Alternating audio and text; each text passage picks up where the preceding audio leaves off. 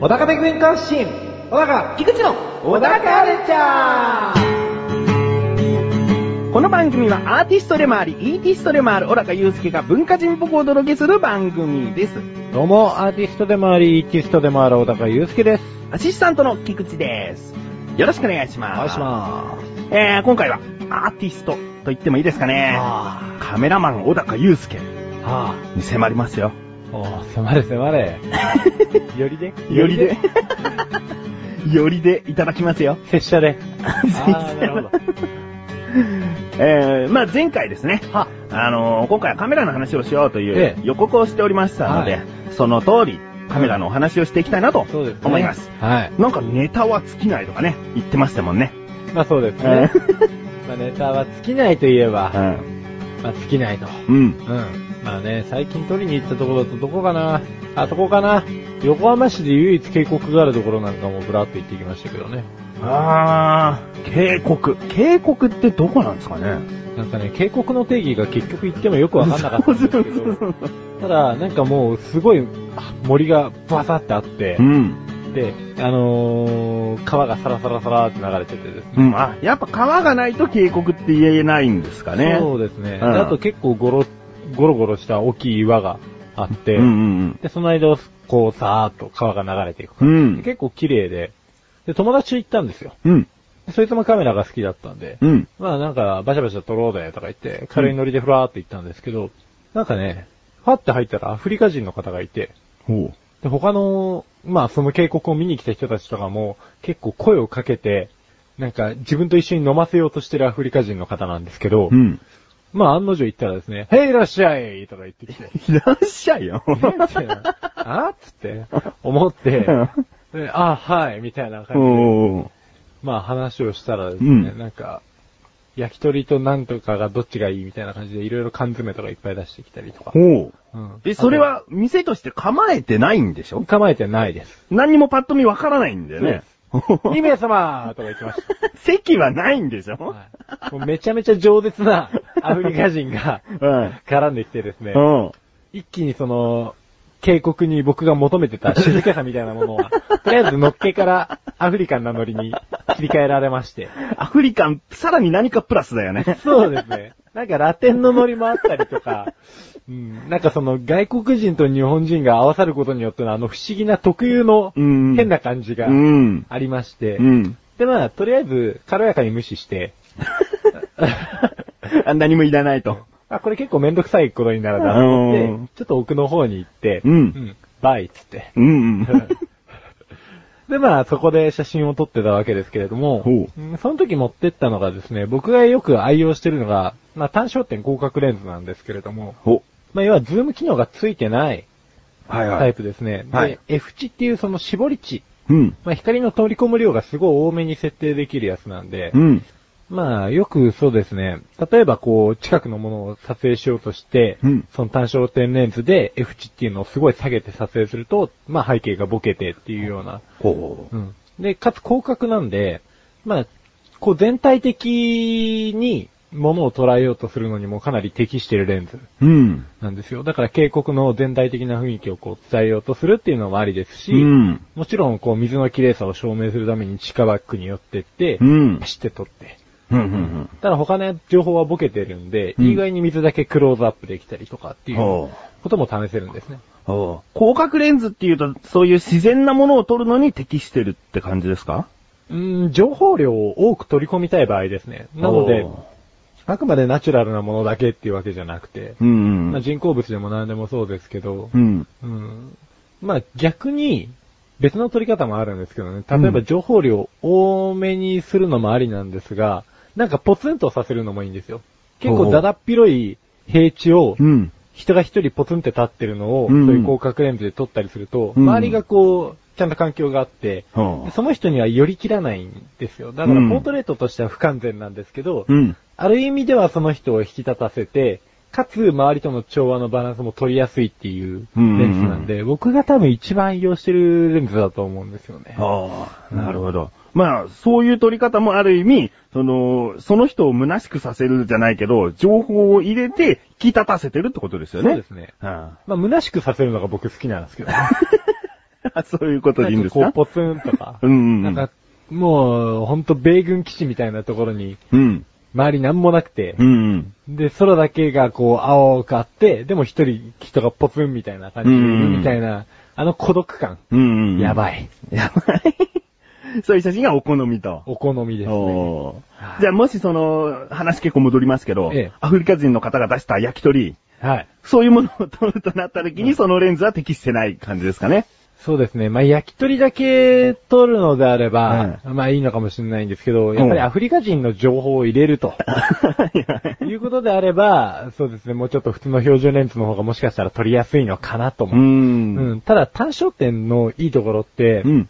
あの、ズームレンズって、レンズが寄ってくれるじゃないですか。うんうん。自分が寄る必要がないんですよ。うん単焦点って結局自分がやらないといけないんで、うんその被写体が人物であれば、その人と必然的にコミュニケーションを取らざるを得ないんですよ。ほうん。まあそういう意味では、人と関わるのが好きな人だったらう。、ほまあ単焦点の方が楽しいんじゃないかなとは思ったりもします。う。うんうんもちろん物でも、うん。うん。結局自分が近くに寄っていかなくちゃいけないんで、うんうん。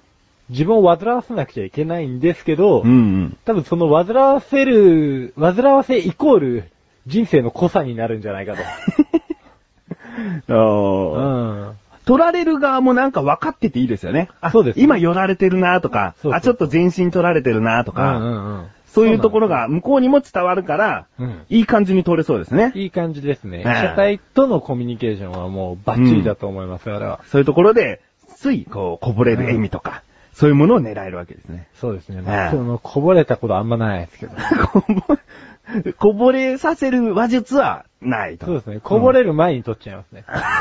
そう タイミングをうまく逃してし まう。はいはいはい。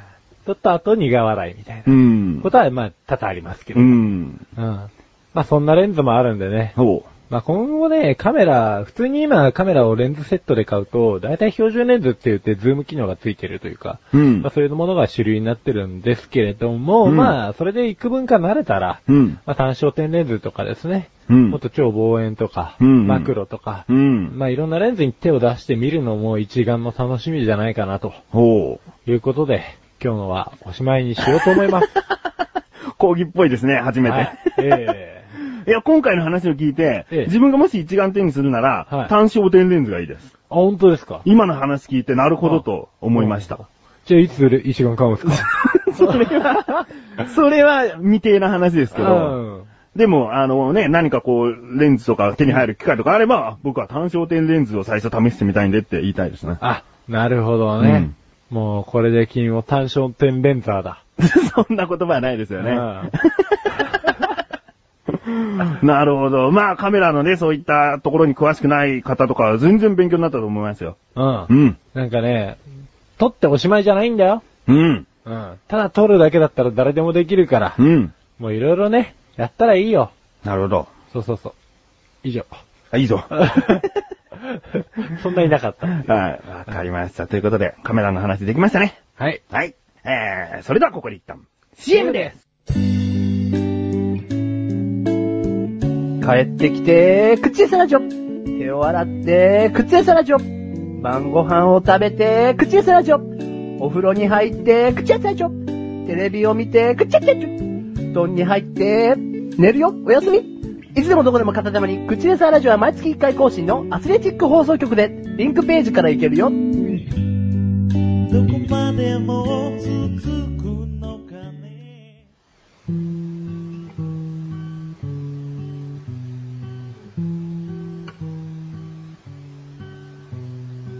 小高郎の料理教室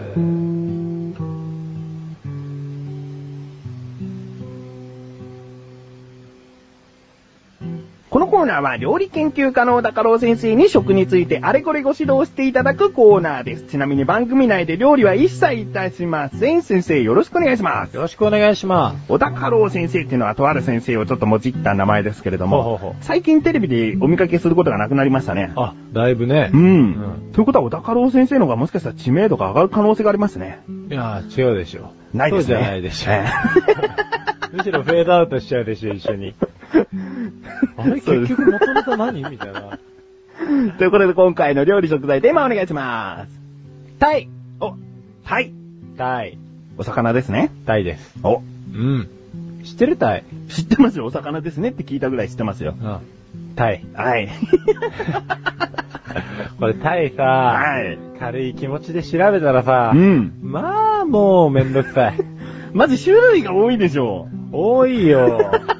なんかさ、この鈴木木、鈴木亜木大化の総称つっておう書いてあって、で、まあいっぱいですね、タイにはまたおっしゃる通り種類がありまして、黒鯛、木鯛、地鯛、ヒレコ鯛、台湾鯛、赤レンコなど、まあ、あとタイ以外の魚うん。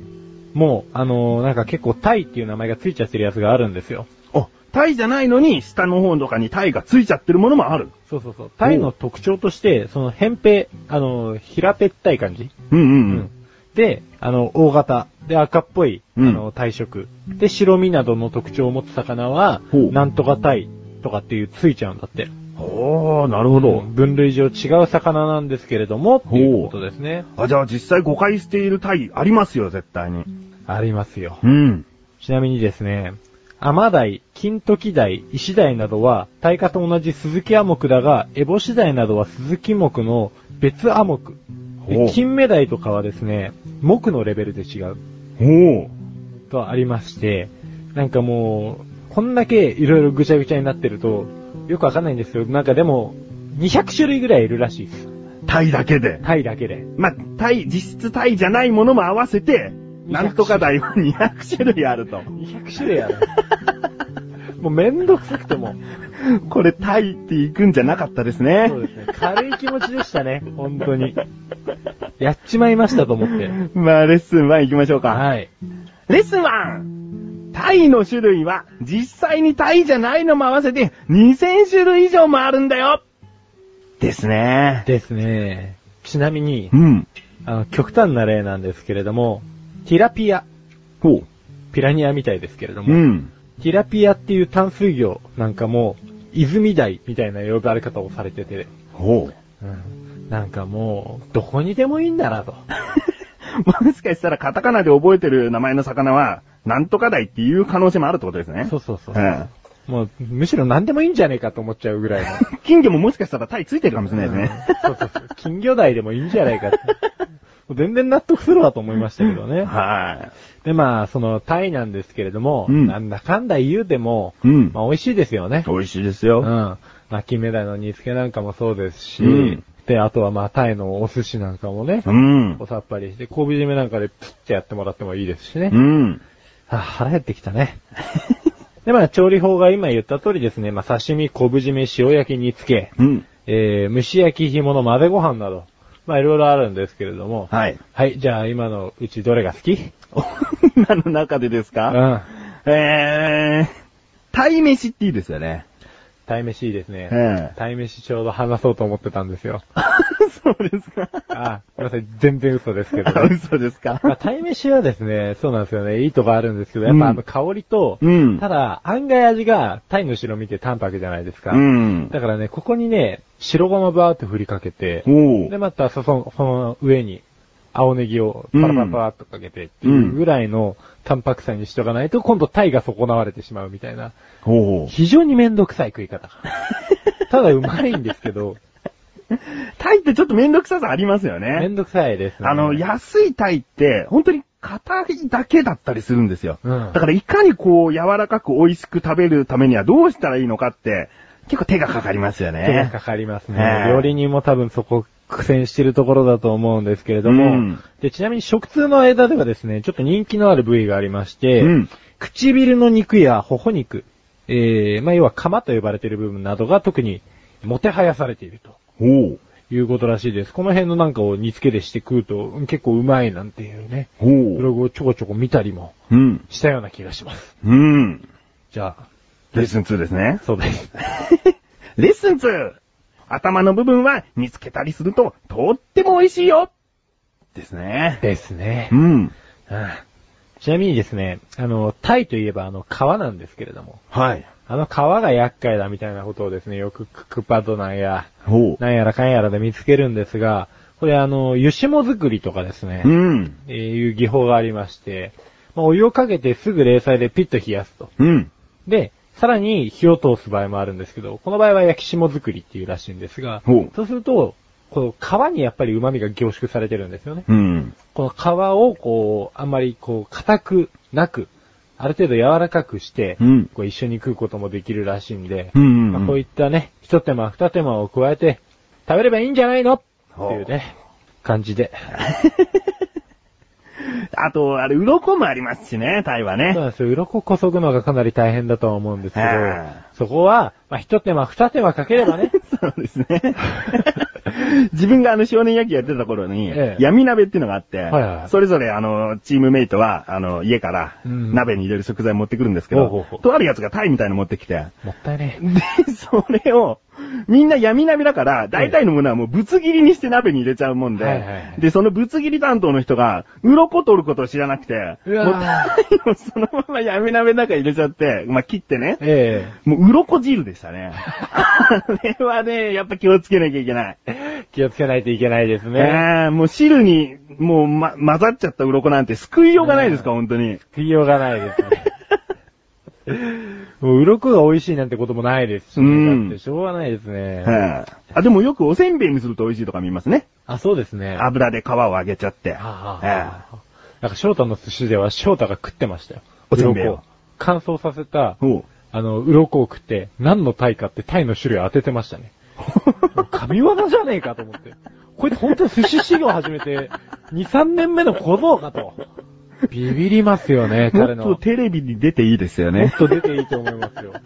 結構プロゴルファー猿の旗包み並みに難しいんじゃねえのかなと思う。レッスン3いきます。はい。レッスン 3! タイの皮や鱗というのはめんどくさいけど、えー、どうにかして調理法を考えると美味しくいただけるから、やってみたらいいと思うよですね。そうですねうんまあ、その辺はね、うん。一手間二手間かければねっていうことなので、まあ、どんどん手間かけさせちゃって申し訳ないですけれども、うんまあ、鱗汁になったりと か、そういう悲惨な出来事を未然に防ぐ。はい。まあ、そういう意味合いでは、しっかりこそいでいただくのが一番いいんじゃないかと。うん。まあ、めんどくさければ、おろされてるのを買ってください と。いうことですね。で、タイのめんどくさくないところ知ってますよ。なんすかあの、普通のマダイでいいんですけど、ええあの、骨が比較的太いんですよ。ほうほうほう。だから骨を取り除いて身を食べるとき、すごい楽です、タイって。あ、そうですね。うん細かいやつみたいな。うん。もうこれ、いいや、食べちゃおうっていうような小骨とかが少ないんですよ。なるほどああ。身を純粋に楽しめるという。そういうことですね。なるほどですね。いいこと言いまし たね。じゃあレッスン4にしましょうか。あの質問をお願いします。それじゃないですよね。それじゃないですね。レッスン 4! 日本ではお祝い事なんかにもたくさん使われてるよ。すげえ当たり前だけど。言い切る自信が今なかったですね。そうですね。もう恥ずかしくて。俺そんなことも知らねえのかよ、みたいな。レッスンにすんじゃねえよ、みたいな。もう、 お祝い事って言ってる時点で、それ知ってる知ってる知ってるって思ってますからね。そっから特に繋がらずに、みたいな感じで執着していきましたからね。えー、でもたまによく言い切った後に、あの、あまり人の知らない情報が加えられたりもするんですけど、そうですねおそらく今の言い方だと、そのまんまなんでしょうね そ。のまんまです ね。まあ非常に馴染みの深い魚でですね、ほう赤い色がめでたいとして、おーお祝いの、お祝いの席によく出ますと。 うん。うん。でも戸籍から、あの、タイの骨が出土することもあるらしくて、おう。もう日本では本当に古来より、うん。こういうことがあれはもう、タイ持ってきて、おうで、小作ぎ落としてですね、おう。鱗を。うん。うんで、まあ、誰か亡くなったっつっちゃ、あ、そら食わねえ な。まあ、江戸時代にはもう、こう、息子が成人になるっつっちゃ、もう、元服するっつっちゃ、もう、体こそぎ落として、こう、鱗をバーっつってやってね。はい。はい。じゃあ、まあ、今日は、この辺でね。この辺でね。今回のご指導は以上ですね。以上です。あ先り生、ありがとうございました。がとうございます。皆さん、菊池賞のなだらか向上心をご存知ですか日頃思っていることや感じていることを、私、菊池翔がなだらかにお話ししている番組です。日常の疑問に対して自力で解決しているコーナーもあります。皆さんのちっちゃな疑問から壮大な謎までメール待ってます。菊池翔のなだらか向上心は毎週水曜日更新。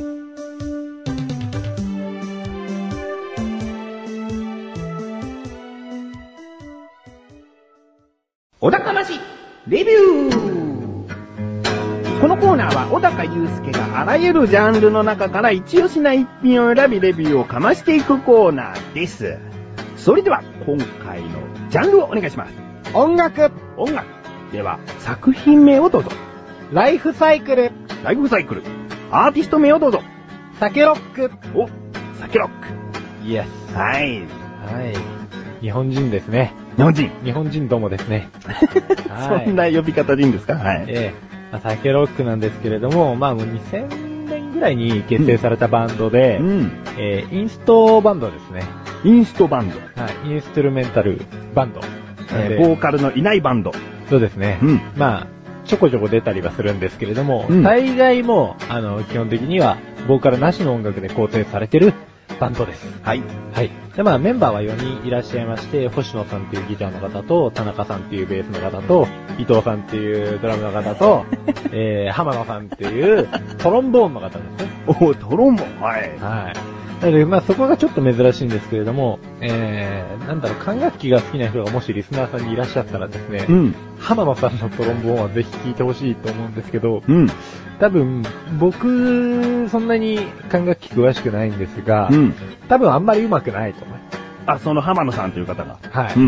まあ、通称浜県っていう方なんですけれどおうも、この浜県のトロンボーンはですね、もうあんまり多分上手ではない部類なんですけれども、うん。音がすごい、なんでしょう、トロンボーンのそもそもの特徴なんでしょうけど、すごく間抜けっぽい感じがするんですよ。うん。うん。で、メロディーが割とちょっと昭和というか大正というか、ちょっとレトロな感じ。うん。うん。教習を誘うようなメロディーを、その、ちょっと間の抜けたトロンボーンが、わーっつって、なるわけですわ。おう。マッチするんですよ ね。おう。なんかね、うめえとは思わないんですよ、やっぱり。うん。でも、すごい、周りのバンドの音としっくりくるんです。うん。おう。ここが面白い。トロンボーンの音色がもうほんとマッチしてるってことなんですね。そうなんですよ。こあのあ曲調とバンドのバランスと、すごいいいと。おう。うん。なんかたまに上手い部分もあったような気もするんですけどう、ん。上手いっていうよりかは、うわーってなんかもう、合 うわーっていう感じで。トロンボーンの楽器って、うんあの、このところを押すと、えーこういう音が出るって決まりがないじゃないですか。自分のスライドの感覚ですよね。そうそうそうということは自分が今声を出している音程と同じ感覚で手を動かさなきゃいけないんで、えその人のやっぱり性格とかそういうものって一番出やすいような気もしますねそ。う。うん。ええそうだと思います。多分この人は結構適当な人で、うん。で、あのー、まあ、原曲ですね、今回何曲あるかな確か12、3曲あったアルバムだったと思うんですけれども、うん。ちょいちょいですね、スキャット入れるんですよ、この人。うん。あの、要は早口で、歌じゃないですけども、ラップみたいなやつで、なんかごちゃごちゃごちゃって言うんですけど、それを大体アドリブで入れてるっぽいんですよ。おうだから、あ、著作権の関係で鳴らせないんで、ちょっとモノマネすると、タッタッというような感じの、ふっことかいう、もう、本当に適当な感じなんですなるほど。それがむしろ歌詞だったらおかしいっていうぐらいですね。おかしいっていううんまあ、たまに、あの、歌の内容みたいなものを付け加えたりするんですけど、もうほんと不快でしかないっていうね。これまた面白い部分ではあるんですけれども。おううん。ただまあ、その、曲に関してはすごくいい雰囲気を持ってますね。うまいっていうよりかは、いい雰囲気なんですよ。おうもう全部そういった感じの曲なんですかそうですね、そういう系が多いですね。ちょっと激しいのもあったりはしますけど、うんどっかやっぱりどれも懐かしさが漂うような感じうんうんのアルバムですね。このアルバム自体は。うん。で、まあなんかやっぱりファンもいるみたいで、森山未来ってあの俳優の方いらっしゃいますよね。はい。まあ、森山未来さんなんかは2曲目の穴を掘るっていう曲で、おうあの、タップ、足の、うん。あれで音参加してますね。おーえー、タップダンスのようなリズミカルなタップなんですかそうですおね。ー結構上手いなっていう。おおトロンボーンより上手いんじゃないかっていう。 うんうんうんうん。いちいち。で、まあ全体的に、まあ一通り聞くと、一番最初に生活っていう曲があって、一番最後に生活っていう曲がまた入ってるんですよ。おで、生活、かっこ、うまうまくん言い訳バージョンって書いてあるんですね。おおうで、この浜県っていう方、要はトロンボーンを吹いてる方は、自分のことを本うまうまくんって言ってるんですよ。おううんまあ、トロンボーンうまうまくんのことだと思う。うまい、ううんまい人っていう。で、まあ、それの言い訳バージョンが入っててですね。おうまあ、トロンボーンのプレイに自分で挫折したり、ダメ出ししたり、あとは、すごいうまい加藤隆みたいだとか言う時もあるんですけど、喋っちゃってるんですね。うんうんもう、まあ、解説兼言い訳しつつ、おーあと自分を叱咤激励しながら、うん最後の最後で付け失敗してめっちゃ凹んじゃうんですけど、ちょっとボーナストラック的な感覚なんですかね。そうですね、一番最後のやつは。うんだから関連付けてとかじゃないんですけれども、まあそういうのも聞きながら楽しんでいただくこともできるアルバムなんで、思わずね、笑っちゃいます、スキャットとかは。本当に。うんうんうん。まあそういう楽しさと、懐かしさを味わいたいんであれば、酒ロック、うん。おうぜひ一杯いかがですか毎回そんなうまく締めないですよ ね。今回たまたまですね、ちょっと思いついちゃったんで、みたいな。思いついちゃったんで、はい。つい。わかりました。はいえー、自分の酒ロックな情報はですね、ええー、浜健さんえ、はい。テレビに出てますよね、結構ね。あ、出てました。スペースシャワー TV で、うん昔よく出てましたね。うんうん。で、ドラマとかもちょっと出演あし出ててたとま思いますすよね。はええまあそういった活動もしている方で、まあ、お目にかかったことあるんですけれども。そうですね。ギターの星野さんも、大人計画ってあの、工藤官九郎とか、はい安倍貞夫が所属してた劇団に入ってますね。うんううんん。なので結構俳優上がり多そうですね。俳優上がりっていうか、まあ、俳優も併用してやってるというか。うん。うんうん。あの、とても見た目も親しみが持てるような風貌です。そうです。うん。 別に悪いんじゃないですか。そうですね。では、えー、そんな酒ロックさん。はい。星、いくつですか5ついつ最大ですね。最大で。あうん。これはすごくいいアルバムです。うん。あのー、まあ、主に、その、音声というか、声が入っていないということで、はいどういった時に聞くのがいいですかねどういった時でもいけますね。だから。ドライブでも。はい。うんまあ要は歌詞が入っちゃってるとメッセージ色が強いんで、うん。気分に影響したりとか、うん。するじゃないですか。うん。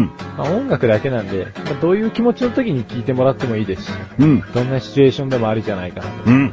まあ時間帯も特にしてないんで、お、うん。じゃあもうこれを聞き終わったらすぐに、どこかしらで聞いてみてくださいと。そうですね。はいもう YouTube で、あれしてもらって。探してみてくださいと。はい。ということですねう。ん。えーということで今回は音楽というジャンルの中から、サケロックさんのライフサイクルというアルバムをレビューしました。以上、お高ましレビューでした。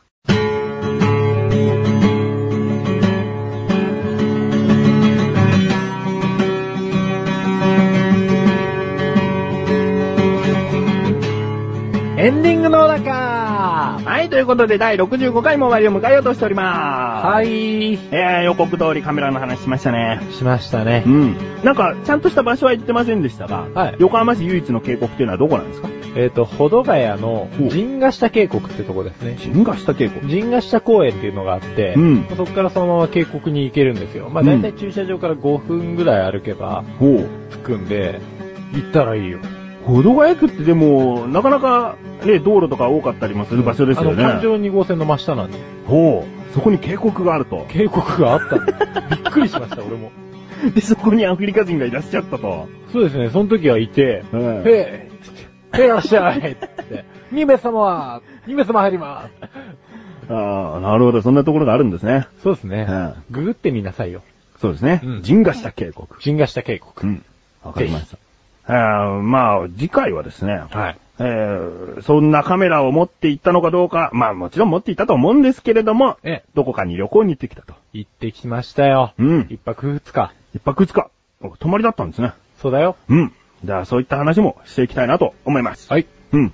もう少しなんかあればお話できますけ れども。大丈夫です。ですが、早い 時間の関係でもうちょっと話せるんですよあわ。かりました。ううんーん、大丈夫です。それで埋めようっていう魂胆ですね。そうですえね。うーんで、えわかります。まあいいや、その旅行先でいい写真は撮ってこれましたかはい。お、うん、うん。大丈夫。じゃあまあそういったね、カメラの話もちょこちょこ入れつつで、うんお話ししていきましょうか。はい。はい。えー、大丈夫なんですね。うん。はい大丈夫。ということで、小田カルチャーは2週に一度の水曜日更新です。それではまた次回をお楽しみに。さようなかーさいらっしゃいませ。 2名です。おー。